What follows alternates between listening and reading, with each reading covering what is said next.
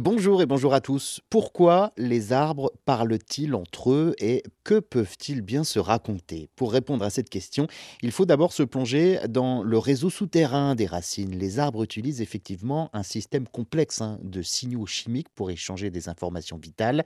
Lorsqu'un arbre est attaqué par des insectes, il libère des composés organiques volatiles dans l'air. Les arbres voisins détectent ces signaux et réagissent en renforçant leur propre défense chimique.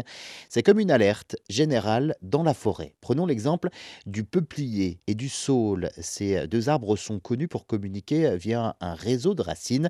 Si un peuplier est attaqué par des insectes, il libère des composés chimiques dans le sol. Les saules à proximité, en détectant ces signaux, renforcent leur propre défense, même s'ils ne sont pas directement menacés. C'est une incroyable démonstration de solidarité végétale. Maintenant, penchons-nous sur le ciel ou plutôt la canopée.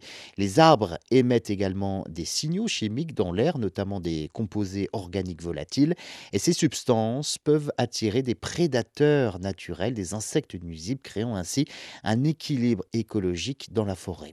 Pensez à la forêt comme un immense réseau social où les arbres échangent des informations pour assurer leur survie collective. C'est un exemple extraordinaire de coopération dans le règne végétal. Alors, que peuvent-ils bien se raconter ces arbres? Eh bien, ils discutent de menaces imminentes, partagent des conseils pour renforcer leur résistance et même alertent sur les changements environnementaux.